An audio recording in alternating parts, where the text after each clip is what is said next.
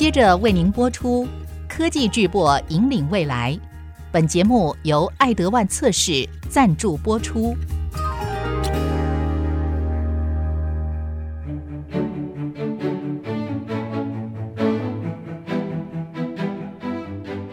聚焦全球自动化测试设备，领航科技大未来。欢迎收听《科技巨擘引领未来》。IC 之音主客广播 FM 九七点五，欢迎听众朋友再度收听《科技巨播引领未来》，携手台湾细岛科技链，共同经历成长茁壮。那么今天要透过我们的爱德万测试，和听众朋友共同来分享台湾发展我们的半导体产业在初期的时候是怎么样透过集体市场发展从无到有。首先节目欢迎的是我们的爱德万测试董事长暨总经理吴万坤 Alex，吴董事长，欢迎您。哎，美芳姐你好，谢谢，很高兴来到您的节目了。嗨，接下来要欢迎的是我们的全球客户服务事业群执行副总张建华 Titan 兄。嗨，美芳你好，各位听众大家好。其实爱德万测试的母公司总厂是位于日本。在一九九零年，我们开始坐落在我们的新竹这边的时候呢，爱德万测试也开始经历了整个半导体初期的这段成长历史。当时你们还有结合了包括我们的交大半导体的前辈哦，像 Erso、Vanguard，透过我们这样的一个初期的一个建立，而有了一个新的一些供应链出来，它带出了一些新的合作精神。吴董事长，这段历史您是怎么来看的？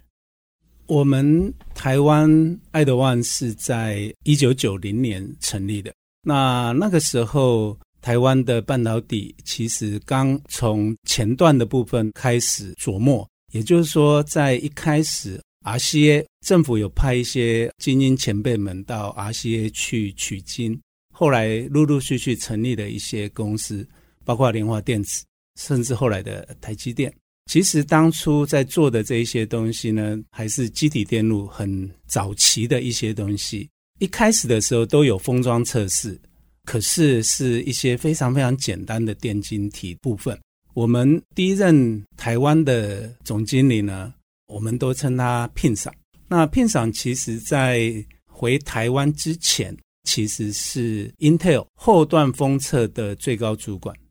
他当时是我们美国爱德万客户之一，可能跟我们的日本的一些前辈们，其实也是我们后来的一些老板，其实他们的关系也相当的好。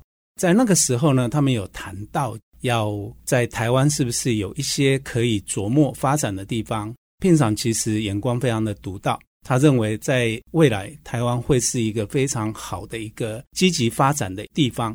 所以后来他也跟我们日本总公司的一些高阶主管们 propose 说：“那你为什么不在台湾开设子公司呢？”所以呢，他就成为台湾第一任的总经理。OK，带着呃，其实只有他自己一个人啊，在那个时候，非常非常的厉害哦。他就带着一个皮箱到处去跑。这个是我所知道的，所以我们是在一九九零年成立的。那个时候是在园区的正门口，光复路小小的一个地方。是初期大概只有四五个人，包括一位日本人。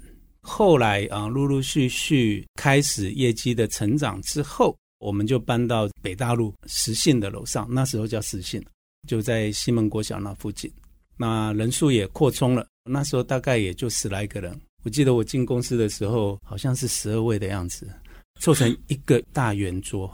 从那时候开始，其实就陆陆续续的有一些机器开始在贩卖，包括我们最早的时候第一台所谓的 LSI，就是逻辑测试机。那时候我们还不实行叫 SOC 啦，那时候叫逻辑，哦、哎，那时候叫逻辑测试机。其实爱德旺一开始是从逻辑测试机开始的，可能因为后来记忆体 memory 的 tester 卖的太好了。嗯，所以大家的这个 image 里面，爱德万是一个 memory tester 的公司，但是其实它反而是从逻辑测试机开始做起来的。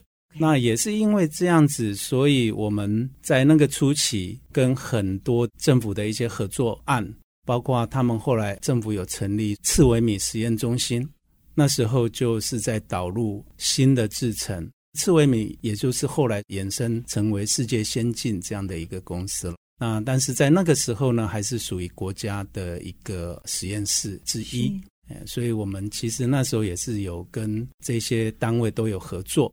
这个也是所有从半导体整个测试一起过来的，我想很多的前辈都会知道这样的一个历史故事在。其实爱德万本身在这个样的一个环境，还有这样的一个机缘下，当然政府大力的推广也是非常的重要的。所以说，我们从一个非常小的一个公司，到现在我们有三百多位同仁在台湾了，这样的一路走来，已经三十几年。我想，爱德万在台湾这边，我们一直有跟包括政府单位也有问我们，还有我们也 commit 我们的客户，会一直生根在这个区域，提供技术资源，也 commit 说我们会提供所有需要客户他所需要的这一些，包括技术、包括服务等等。我想这个是我们一直以来的宗旨。那时候您还没有进来，对不对？嗯、对。九零年成立的时候，只有几位同仁在。那我是在九二年的时候加入的，所以公司成立一年半之后，我加入公司的。如果回头来请教你的话，你觉得那个时候你们是靠着什么样建立新市场的观念跟战略价值这样的一个打拼的智慧在里面，才可以得到这么后来一张漂亮的成绩单的？对，那时候其实台湾的半导体应该是说。Memory 记忆体其实也正在蓬勃的发展。其实那时候台湾刚开始做 SRAM，开始做 DRAM，其实那时候 DRAM 还刚开始起步而已。也就是因为当时 Memory 的部分是由美国这边发明起来，后来其实快到八零年代、九零年代的时候，其实就由日本独占鳌头了。因为那时候日本有非常非常多公司投入在记忆体，很多公司应该现在都不在了。但是，比如说那时候，三菱也有做，东芝也有做，日立，也就是我们所熟知的这一些机电厂，Toshiba、Hitachi 啊、啊，Mitsubishi 等等，这些其实都在做记忆体。但是后来他们也发现，就是要再做更成本的考量。那台湾这边开始在做所谓的 licensing，也就是技术移转。因为这样子，所以看到这里会持续的有机会，还有建厂的这个需求起来，所以我们在那个时候，日本也认为接下来可能会从日本这边 extend 到台湾这个区域来，所以我们在台湾这边设了子公司。也因为如此，确实我们现在回过头来看，那那一些母厂，也就是我们当初的一些很多的公司。其实他们确实也是技术授权从这些国外的母厂过来，有蛮多的，包括当初的英飞凌啊，就是茂熙他们有一些从那边技术过来。那南亚一开始也是从 Oki 等等，所以有非常多公司它是 licensing 这些技术母厂过来，也在这边确实遍地开花。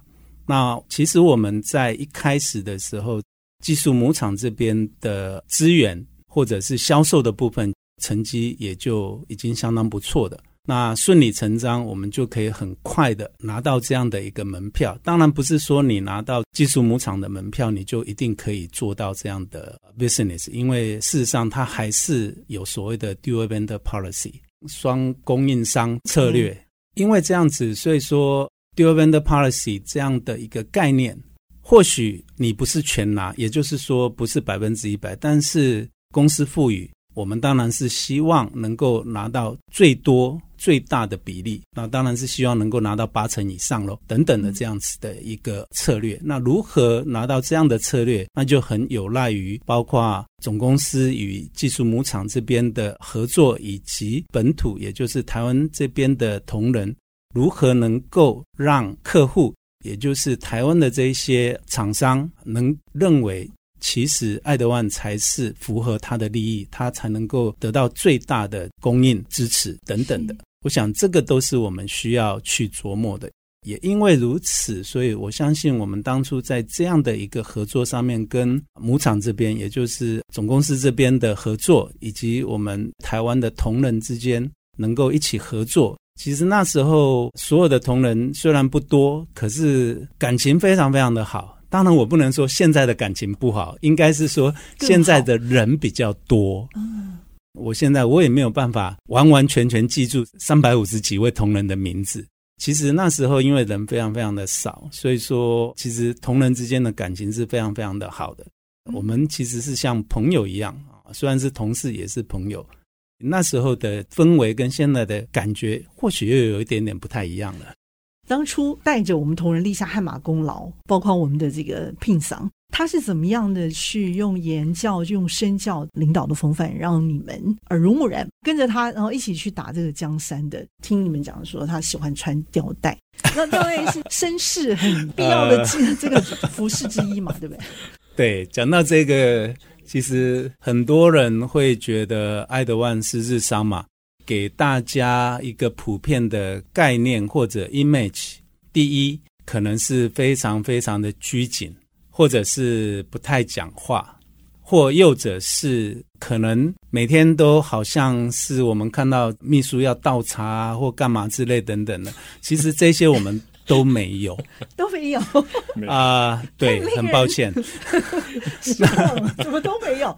其实我们反而比较有一点点偏美式的感觉。嗯哼，你的意思是说跟聘赏有关，是不是？对，因为其实我们一开始的时候有两个很不一样的地方。第一，我们没有被要求要讲日文，这也是为什么我。一直都会被我们日本的高阶主管嘲讽。呃，我在日本公司待了三十几年，可是我现在为止还是不会讲日文。哎，但是你英文一定说的很好啦。呃，没有说的很好啦，应该是说起码呃我们可以沟通这样子，而且跟日本人讲英文，我想我们还应该是蛮容易的。所以我们没有被要求要讲日文，但是我们被要求要讲英文，确实是这样子。这是第一个。第二个，我觉得还有一个比较不一样的。大部分的同仁都知道，我大概星期一到星期四，我基本上大概就是穿，我不能讲正式正常，应该是说穿着这个西装裤，然后穿着衬衫啊等等。以前早期我们是要打领带的，OK，但是后来天气太热嘛，对，因为日本后来政府自己也规定了不打领带，哦，在夏天，所以我们后来也基本上没有这样的一个要求。但是我们星期五的时候有所谓的 casual day，所以我通常星期五装扮会比较装年轻一点哈，就是穿着牛仔裤、穿着 polo 衫之类等等，就这样而已，穿着球鞋。这个其实也是我们从一开始就是一个不成文的情形，因为片场他以前就是这样穿，他也是星期一到星期四比较正式一点，那星期五他也就比较 casual 一点.那没有错。他蛮喜欢穿吊带衣服的，哎，因为他身材还蛮蛮幸福的吗？还是对，不能算壮硕，哦、但是呢，用圆润这个字眼又怪怪的。反正 对，我觉得你们公司的人蛮幽默的。哈，我觉得那个事实上是这样子哦。你外表怎么穿，大家可以看出你这个人的风格大概是什么样。聂总啊，我们的聘桑，他心里头一定是对这样的一个市场布局有他自己一套想法。这个事情很难形容，但是我相信你们在他的这样的一个带领风格之下，一定有被要求的一些标准。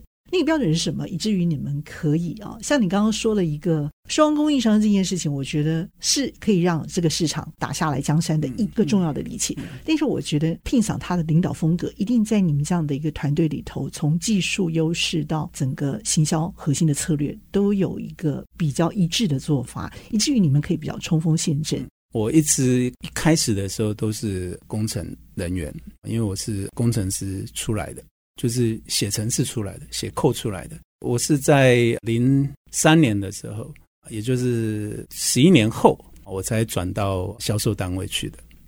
我可以分享一个不一样的地方，则是说，从工程的角度，我们其实大部分的人。应该都会很注重当前，就是现在正在流行，或者应该是现在正在测试现有的技术这一些东西，大家都会去 study，大家都会去看这些东西。但是聘桑他也曾经跟我讲过一个东西，你要先看两年后的东西。嗯，那什么是两年后的东西？这个深奥了。两年后的东西，你要看几种不同的技术的东西。那你要花时间去看这一个东西。那为什么要看这个？其实原因很简单，就是说你要 prepare for future。Yeah，因为当我们的技术达到一定的阶段的情况下，这个时候大家能够做的事情其实不会差距太大。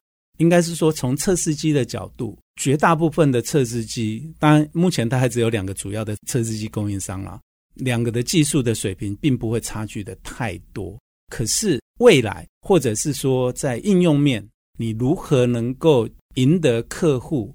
当他能够快速的进入市场，可以赶快把市场所需要的技术或者是产品推到市场的时候，其实最早推出来的人。他可以享受到比较高的单价，嗯，同时也可以拿到更多的订单。当后进者拿到这样的东西的时候，其实你已经 enjoy 前面的那一波了。如何去 gain 到这个 premium？其实最主要的就是你要先 study future，你要先看未来它的 trend，还有它的技术走向是什么。Okay. 所以我的印象中，一开始 D-RAN 的时候，我们还在做 D-RAN，还在做 EDO。然后接下来是 SD，然后 DDR。其实那时候还在做 D-RAN 的时候，就在问我们这个。那我我就说，接下来那就要去看 EDO RAM 是什么样子了。其实那时候台湾还没有开始做，可是日本有。但是你怎么知道呢？我哦、国外有，因为台湾的技术会稍微落后一点点时间。嗯，所以我们就要跟国外的同仁去讨论、去请教等等。所以你要 study for future。其实这个放到现在，我觉得还是有用的。我们还是要去 prepare for future。聘赏他那个时候那个风范，你觉得是什么？他基本上来讲做的是比较在 business marketing 这一块。我在 study 的是比较偏向在工程的东西。那其实工程的东西跟 market 的东西，其实还是有一点点距离或者是时程的不一样。其实 marketing 跟 trend 的部分呢，其实它 more longer。应该是说它会更远，我觉得他看的是更远的。从他身上会看到说，有人就是会看比较远一点。对，那你要怎么样子跟着人家有办法看这样子的东西的时候，那你要怎么去学习，跟着人家看远一点？嗯。我觉得你要去思考。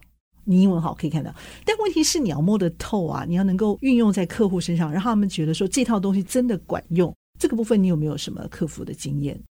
像我也曾经去美国 support 过三个礼拜到一个月，在日本那就更不用说了，因为我们常常要去日本这边跟日本 R&D 的同仁一起讨论一些事情，所以其实很多人曾经问过说：“诶，那你去过日本多少次？”因为我们是日本公司嘛，说我也不知道，因为我也不晓得我去过日本多少次。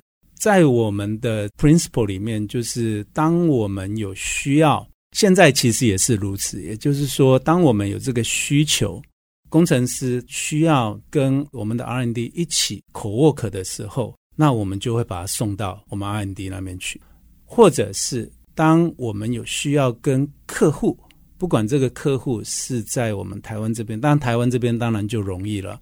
那有时候我们可能是要跟，像现在因为分工的更细了。所以，当我们有可能会需要把我们的同仁送到美国或者是欧洲，不止我们的 R&D，还有客户的 R&D 一起 co-work 的时候，我们也会把这样的人送到当地去。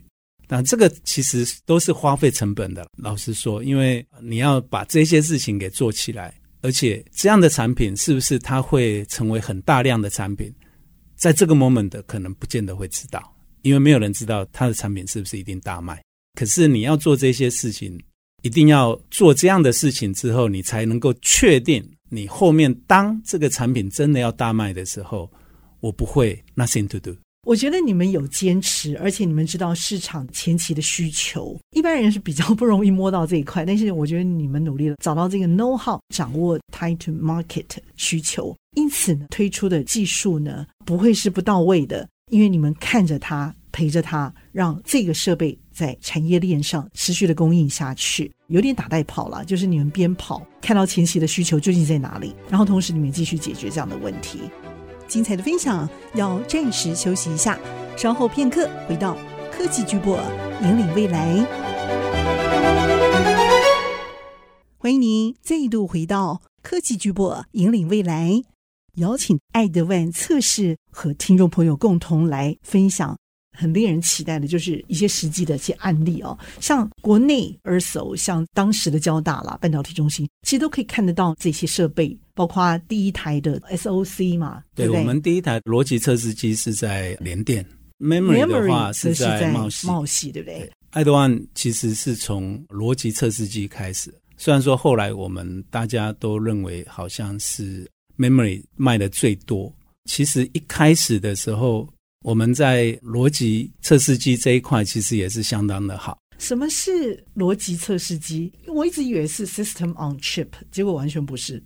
那时候还没到那么复杂。对，我吓了一跳。我想说，你们为什么 三十年后的技术你们已经会了？你的理解是对的，没有问题。它是 System on Chip 没有错，现在都叫 SOC。可是早期没有那么多东西，早期的我们都叫 LSI，Logic，Okay. 上面就只有逻辑闸的东西。就只是很单纯，它不会有其他的东西，不会有把一些很多的方选都把它 build 在这个上面。其实以前比较少，但是其实我们有逻辑这样的一个测试机嘛。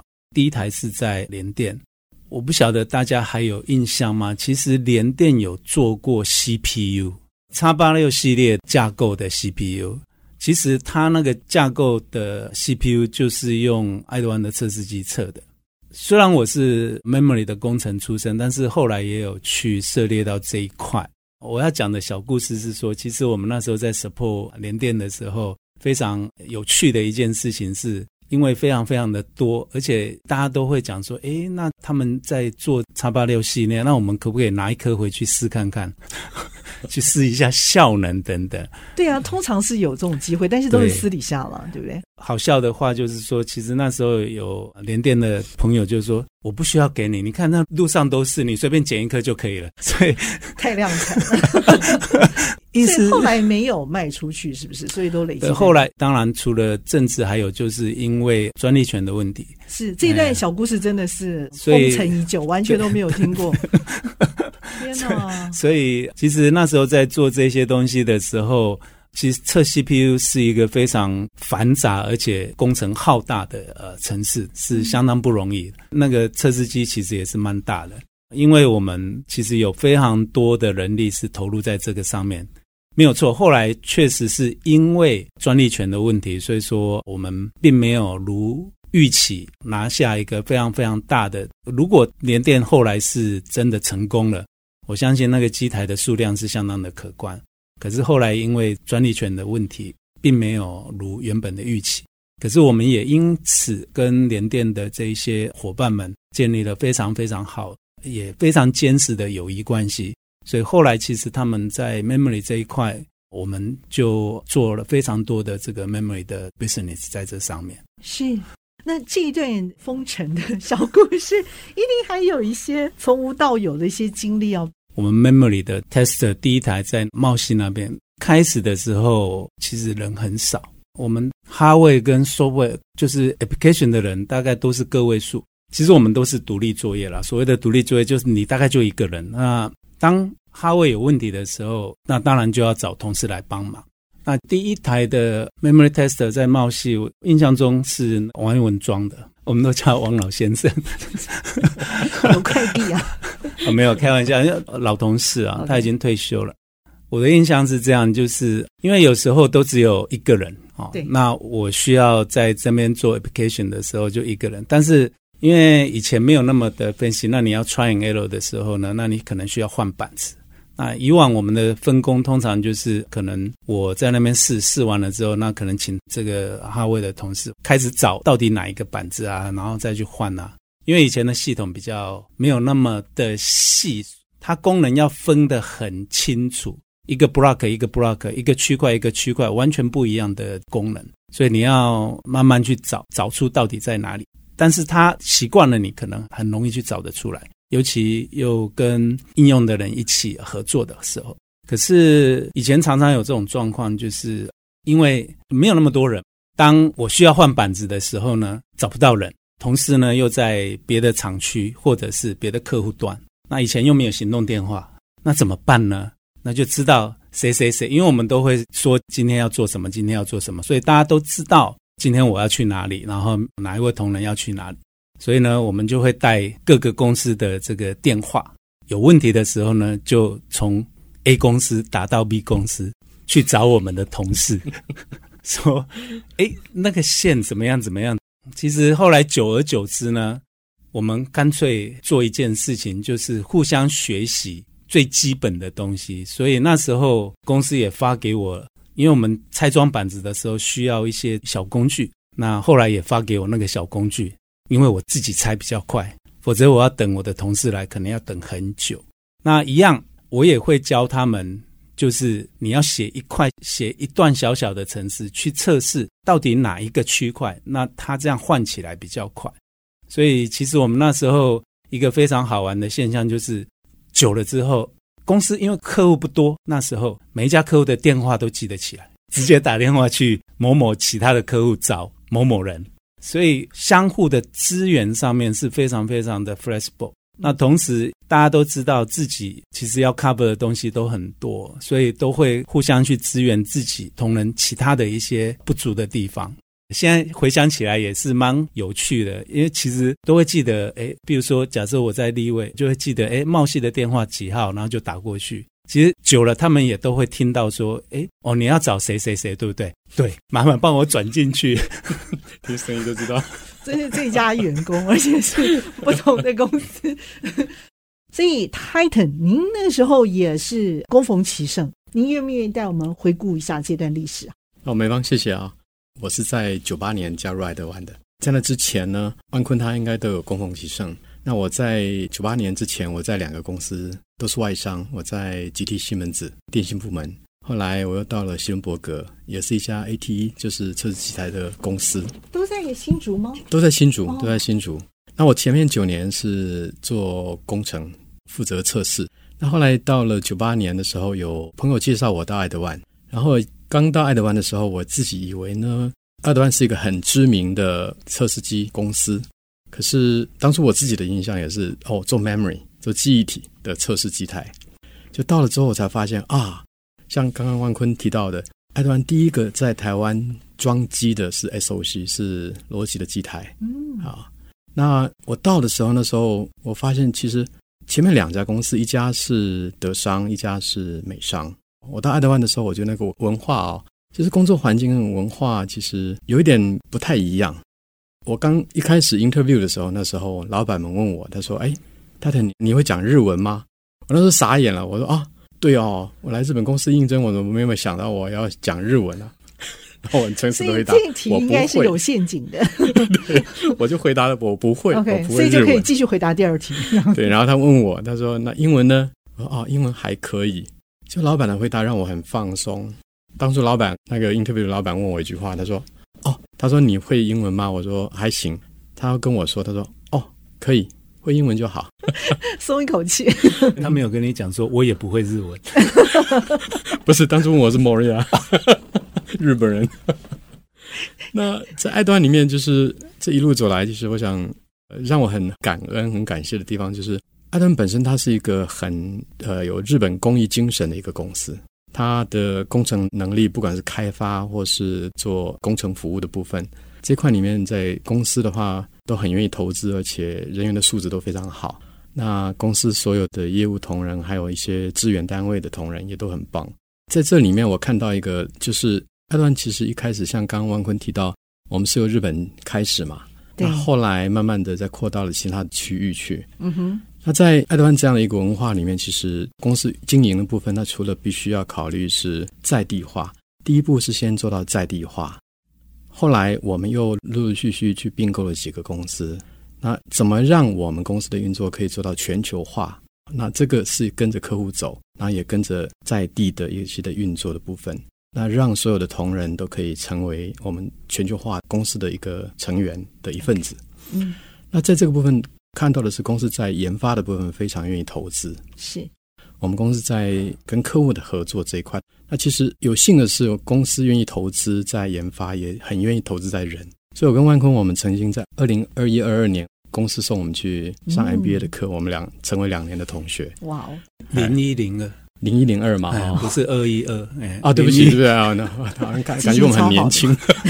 真是，所以感情更好哎，真是不会散了。在这个部分，我觉得我们在员工的投资的部分那一块，我们也很愿意做到。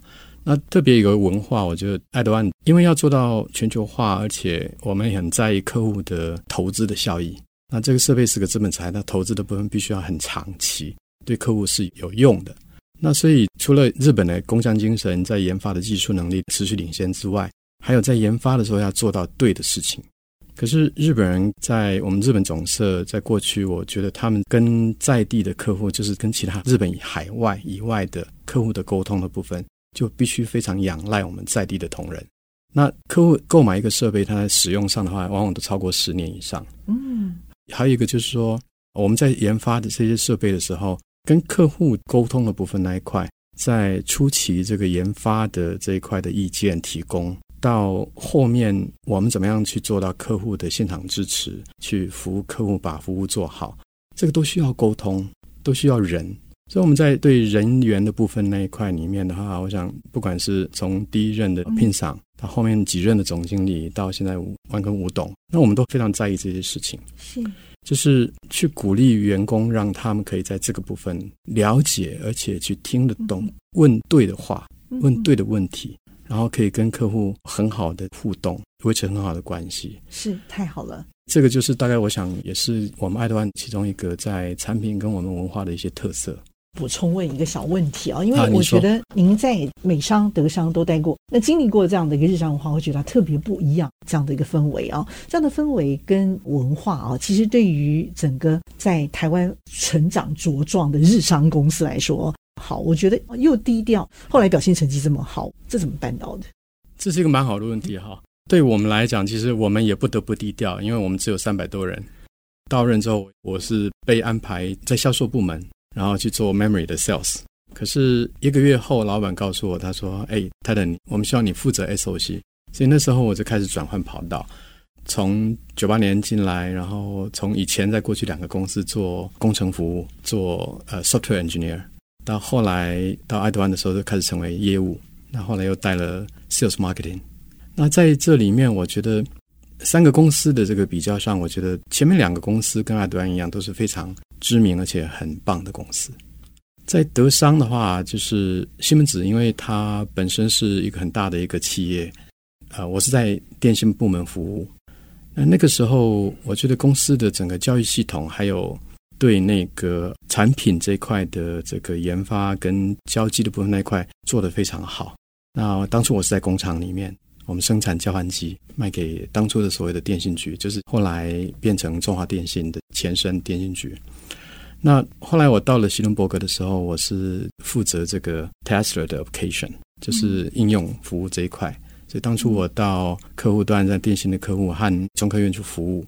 那都是很自由，重视员工教育，然后公司的氛围也都很很好。那因为我们都知道，大概在德系跟美系的部分，他们是印象上就是德国是比较严谨的，美系的话是比较自由作风。对，所以到了爱德湾的时候，心里面有些忐忑。我那时候会觉得，哎，爱德湾要不要讲日文啊？哈，对。然后呢，对老板要不要毕恭毕敬啊？报告要不要写很多啊？哎，结果发现都没有。哦，在爱德湾里面都没有。就像我们吴董提到的，就是在爱德万里面，其实我们既然要做到全球化，而且要做到在地化，就不会是日本化。说得好，我还有一个点哦，因为听说你们在一九九七年的时候，这个五五八一大卖也是测试机，然后你们还因此有了第一波的这个北海道的旅游。这也是一个我觉得非常非常经典的一件事情了。嗯哼，这个是因为 T 五五八一是我们全世界第一台超过一百 Megahertz 以上的记忆体测试机，在那个时候，九五九六年的时候，那时候是在日本先卖，开始之后，台湾就在寄转，寄转完了给台湾的一些其他的客户。那后来呢，因为那一年其实真的是卖的太好了。因为我那时候已经是一个 leader 了，虽然我是一个 leader，可是我下属大概只有四五位吧。片长就说：“你就找人吧。”我问他说：“要找几位？”不用管，先找吧。所以那时候就疯狂的找人，时间非常非常的赶。那一年扩充的人非常非常的多，不管是是 application 还有 hardware 的人员都扩充的相当相当的快。短短几个月内，我就招了大概十几位工程师。现在那位 Ben 副总就是那时候我找进来的。其实他们都是九七年那一年进来的。我记得他也分享一个小故事给我，就是说他跟他爸爸讲，这家公司很奇怪，进来三个月，每天就是念书。因为我那时候太忙了，我只能够给他们 menu，给他们书，然后请他们 study。因为我通常都不在，我只有早上出现吃早餐的时候会在，然后可能一个多小时之后，我可能去客户端了，我就不会再回来了。我就说你们就看看完了之后有问题来问我，就这样。所以他说三个月内呢都在看书，三个月到了。那因为我跟日本谈好一个 program，因为以前我们没有那样的情形。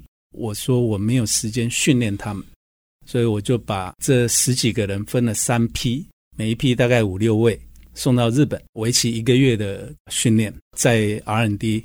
那他就说三个月读完了，也还搞不太清楚了，叫我们要去日本一个月，都是公司付钱。完了，等他们回来之后，就开始教他们要上去客户端，开始做一些比较简单的装一些 OS 啊，或者是一些比较简单的 debug。然后没多久，哎，因为成绩非常非常的好，所以在九七年的年底，病场争取了一个非常好的一个呃 program。那是因为人不多，所以他就申请一个员工旅游。那那个员工旅游呢，当然也带了一点点的学习之旅。公司分两梯，我们是从北海道一直往下走，走到公司的 R&D 那边去参观，然后最后从东京回来。哇，一路从北玩到南。所以那时候我刚刚要讲的就是，他又讲，诶，开始在做一些简单的事情了，没多久又要去北海道玩。他爸爸问他的一句话说：“这个公司是不是诈骗？” 那个时候，他爸爸就有先见之明哦，真的是。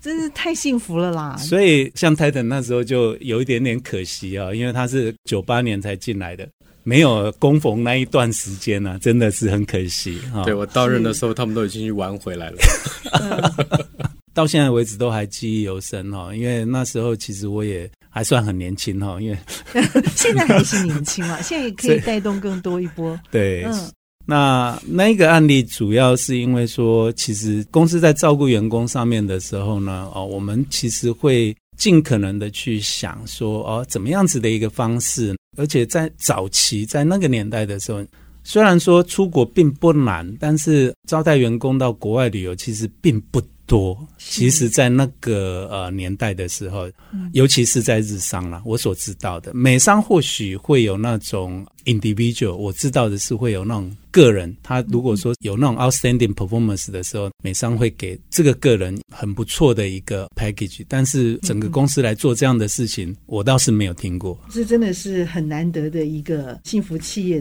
那么今天太丰富的分享了，邀请到的是我们的爱德万测试董事长及总经理吴万坤 Alex 兄，Alex，谢谢你精彩的分享，谢谢，谢谢。那么谢谢我们的全球客户服务事业群执行副总 Titan 张建华副总精彩的分享，谢谢，谢谢。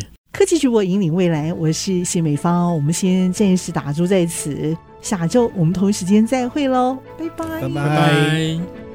本节目由爱德万测试赞助播出。爱德万测试邀您一窥半导体测试世界的风起云涌。